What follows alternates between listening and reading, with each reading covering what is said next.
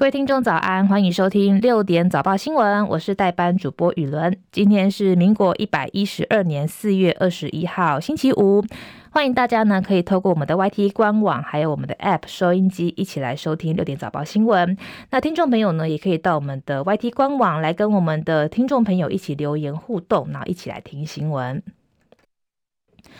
那接下来明天其实就是周末假期，大家没有准备好要去哪里玩？不过这几天的天气呢，其实让舆论觉得好像比较不适合去那种山区啊，或是比较呃。比较高山的地方，因为其实受到锋面的影响，各地这几天都还是会有降雨发生。尤其中午之前，在新竹到云林之间已经有短暂强降雨，二十四小时的累积雨量最大在苗栗的泰安乡达到四百二十毫米，已经是大豪雨等级。另外，在新竹县到云林县也有豪雨等级的降雨。今天的天气动态部分，锋面移动到台湾的南方，清晨南部跟花东地区还是会有出现较大阵雨或是雷雨发生的机会。各地呢也会有降雨，但是包含时间跟范围已经比昨天趋缓很多。温度方面，北部跟东半部天气偏凉，高温约二十二到二十六度；中南部高温二十八到三十度。夜晚清晨各地的低温二十到二十三度。所以这几天的天气呢还是明显的偏冷，所以大家记得出门的时候要带件外套。台风动态部分，今年的第一号台风珊瑚距离台湾约四千公里，未来会以西北西的方向来前进，不过强度会逐渐减弱，对台湾目前是没有影响。目前的天气，台北是二十度，基隆二十一度，新北十九度在下雨，台中是二十二度，新竹十九度。嘉义部分是二十二度，台南二十五度，高雄二十四度，恒春二十四度。在东半部地区，宜兰是二十一度，花莲二十二度，台东二十四度。外岛部分，马祖偏冷，十七度，金门二十度，澎湖二十二度。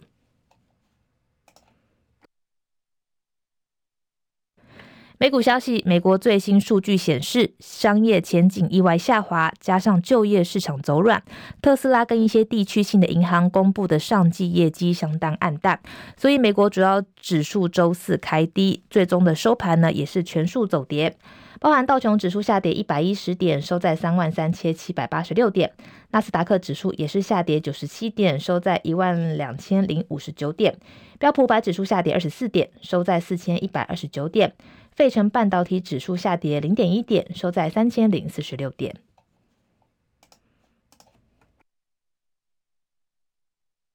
台湾消息：美国总统拜登今天跟法国总统马克宏通话，两人重申维护台海和平稳定的重要性，以及为促进印太地区繁荣安全的努力。这也是马克宏日前访中表示欧洲不应该卷入台海引发争议之后，两人的第一次通话。另外，美国众院中国特别委员会昨天也举行兵推，模拟中国大陆武力犯台。包含主席盖拉格今天就说，兵推显示有必要让台湾全副武装，而且美国必须加强产出长城飞弹，企业也需要为了经济准备影响做好准备。社会消息：新北市接连发生两起的枪击案。新北市政府警察局长廖训成昨天晚间带队执行全市扩大的临检勤务，而新北市副市长谢振达谈到这个两案涉及开枪人都未成年，他表示警方已经有专案小组来追查这些幕后集团。其实新北市昨天发生的这个少年枪手持枪扫射当铺案，警方昨天晚上说刘姓犯嫌是随机搭这个计程车到现场开枪，之后呢再搭同一台计程车去向警方投案。他供称说是跟当铺有纠纷才会泄泄恨来开枪。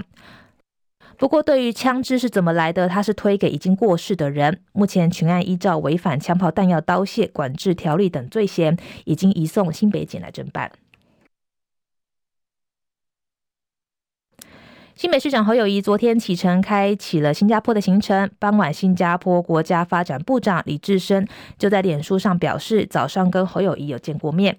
侯友宜在脸书写下说，他拜访了李志深，还有东北区的市长朱贝庆，还有市区的从化局长李荣呃林荣辉，大家就这个绿色城市、绿色建筑跟净零碳等议题来进行交流。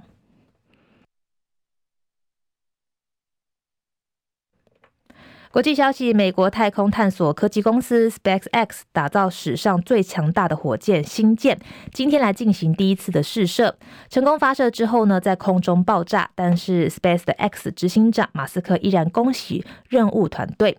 法新社报道，尽管这次的星舰试射没能走完全程九十分钟的试飞并抵达轨道，但马斯克还是宣称测试已经完成。另外，马斯克今天也表示，他的特斯拉很可能在今年会推出全自动驾驶的科技。他预期说，特斯拉因为大降价而面临的利润压力，可能会因此减缓一部分，创造可观的获利。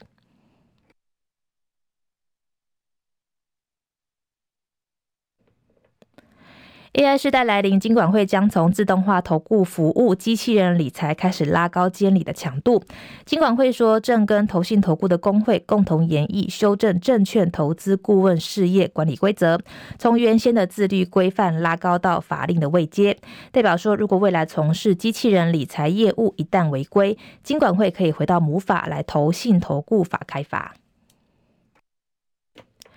在昨天呢，有民众向军方通知说，有天空发现了不明气球。对此，国防部回应说，这个气球呢是探测即时高压的气压、还有气温、风向跟风速等资料需求，是国军跟气象局长期合作的作业，请民众不用担心。接下来是十分钟的早报时间。首先是《自由时报》的头版头条。其实，《自由时报》头版头条跟《中国时报》头版头条都谈到了一样的话题。联名致函布林肯，美国二十一众议院表示邀请蔡英文出席 APEC。这个是今天《自由时报》的头版头条。今年亚太经济合作会议 （APEC） 由美国主办，二十一位共和党籍的联邦众议院联名致函国务卿布林肯，呼吁美国政府邀请台湾总统蔡英文出席十一月的领袖会议。包含外交部长吴钊燮昨天回应，没有否定这个可能性，并表示将跟其他国家沟通，做最好的协商跟安排。美国今年主办 APEC 全年系列会议，重头戏的精进领袖会议将在十一月十二号在加州的旧金山登场。共和党领袖众议院古登十八号领衔，一共二十一位的议员联名致函美国国务卿布林肯，表示鉴于台湾对区域的重要经济、文化跟科技的贡献，美方应该邀请蔡总统出席十一月的领袖会议，也敦促布林肯承诺支持。支持自由台湾，跟加强我们两国之间的关系。另外，在联名信中也强调，美国领导人应该继续确认支持自由台湾，并拒绝中国为其实现一个中国政策的挑衅、威胁为反制措施。这个底线相当重要。将台湾排除在 APEC 之外，等于美国向中国索取展开双边外交关系的许可单。吴钊燮昨天列席立法院外交国防委员会，就近年参与国际组织跟推动经贸外交成果，还有未来策进作为做报告，做出以上的表示。另外，民进党立委王定宇也咨询蔡总统，今年有没有机会参加 APEC？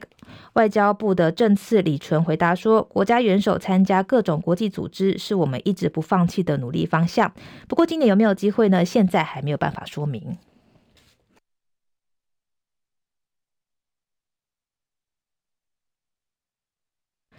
再来是联合报头版头条，谈到了台积电高雄厂改先进制程，二十八奈米改在海外部件，营收下收，呃，营收营收是下修，十四年来首见衰退。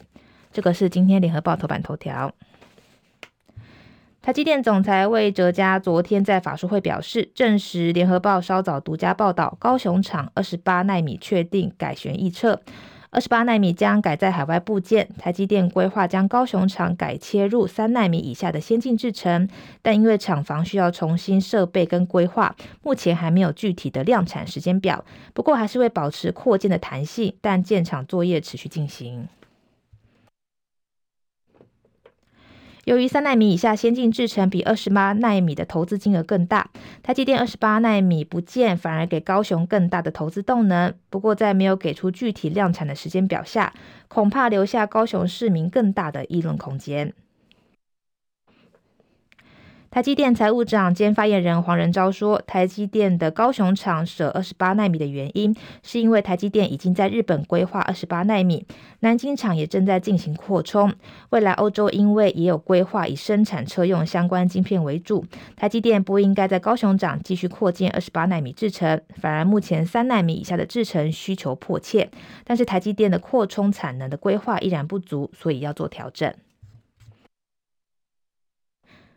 另外，台积电也在昨天的法说会提出本季的展望，预估将季减至中中个位数的这个获利，主因是因为半导体库存比调整比调整的预期需求更长，冲击了台积电本季的营收跟获利。因总体经济不佳，一向是产业绩优生的台积电也被迫下修今年的营收展望，首见营收衰退。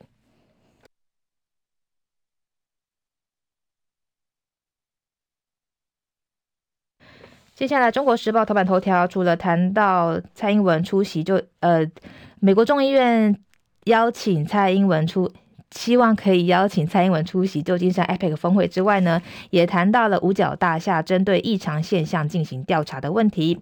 美国最终于六百五十起 UFO 事件，恐为恶中的新兴技术。这个是《中国时报》的头版头条。美国五角大厦去年七月成立了全领域异常现象解析办公室，对空中出现的不明飞行物 UFO 展开调查。而办公室主任十九号表示，美国政府如今正在追踪六百五十多起的 UFO 事件，数目比今年早先公开的三百五十起增加许多。主任表示，虽然到现在没有发现外星人的活动证据，但他不排除有些 UFO 其实就是二中新星进步的技术。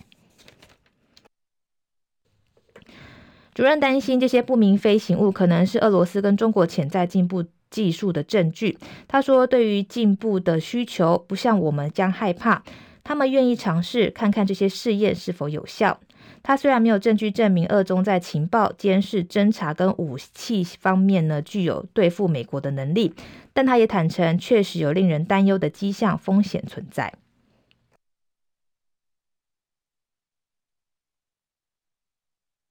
接下来是《经济日报》头版头条。其实，《经济日报》跟《工商时报》都是谈到了昨天台积电的法说会。那首先是《经济日报》头版头条谈到了更深入的这些话题。中止连十三年成长，台积电下修今年展望，半导体景气更保守，本季盈益面临百分之四十。保卫战 ADR 利空出尽，早盘开高。台积电昨天在法说会下修今年全球半导体景气看法，跟公司全年盈余的展望，尤其晶圆代工产业衰退幅度更是倍数增加，拖累台积电本季营收季减百分之四点三到百分之九，毛利率跟盈利率恐怕退回二零二一年第四季的水准，全年美全年美元营收更将由原估的小幅年增转为年减百分之六以内，终止连续十三年的成长。台积电总裁魏哲嘉表示，受到总体经济情势的影响，加上终端市场需求疲软，IC 设计业去年第四季的库存持续增加，而且库存水位到二零二二年底依然远高于台积电的预期。加上大陆解封之后呢，终端的需求复苏也低于预期，导致上半年的 IC 设计库存调整比该公司预期的时间更长，可能会持续到第三季才会重新平衡，达到健康的水准。台积电说法也印证了先前市场盛传半导体库存调整不佳、动能不如预期的传言。不过，台积电也强调说，该公司在第二季将跨过业绩周期的低点，社会客户新产品问世，预计下半年的业绩表现会优于上半年。另外，以个别应用而言，魏哲家表示，PC 跟智慧手机市场持续疲软，车用需求估计到今年底都会持稳。近期则是看到 AI 的相关需求颇为强劲。这个是经济日报的头版头条，接下来是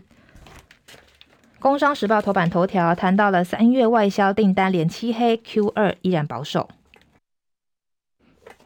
经济部二十号公布最新外交订单统计，三月的外销订单四百六十五点八亿美元，月增百分之十点六，年减百分之二十五点七，是连七黑。结算今年首季订单金额为一千三百六十二点二亿美元，年减百分之二十一点三，同创二零零九年二月以来的最大减幅纪录。另外，面对第二季是否可以回春，经济部保守预估还要再观察去库存化的速度，以及终端需求是否可以重生。经济部统计处处长黄鱼玲表示，全球经济受到通膨跟杀升息的压力影响，终端需求依然低迷，客户持续消化库存，国际原物价格低于去年同期，导致三月外交订单呈现连期黑。他说，供应链的调整库存的力道很强，加上国际原物料价格偏低，所以会出现年减百分之二十以上的情形。不过，依照过去的外销订单趋势，他认为如果没有其他冲击，通常第二季会比第一季还好。而且第二季的走势呢，还是要看这个去库存化的速度、终端需求的起色，未来也要密切的关注。但不可以否认的是，目前看到四月的预估还是全球终端需求疲软，库存调整力道很强。在新闻最后呢，也要提醒听众朋友，其实今天虽然不会像昨天一样雨势这么强烈，但是各地都还是会有降雨的几率发生。那早上上班上课要记得带把伞，注意安全。也祝福大家有个美好的周末假期。我是雨伦，拜拜。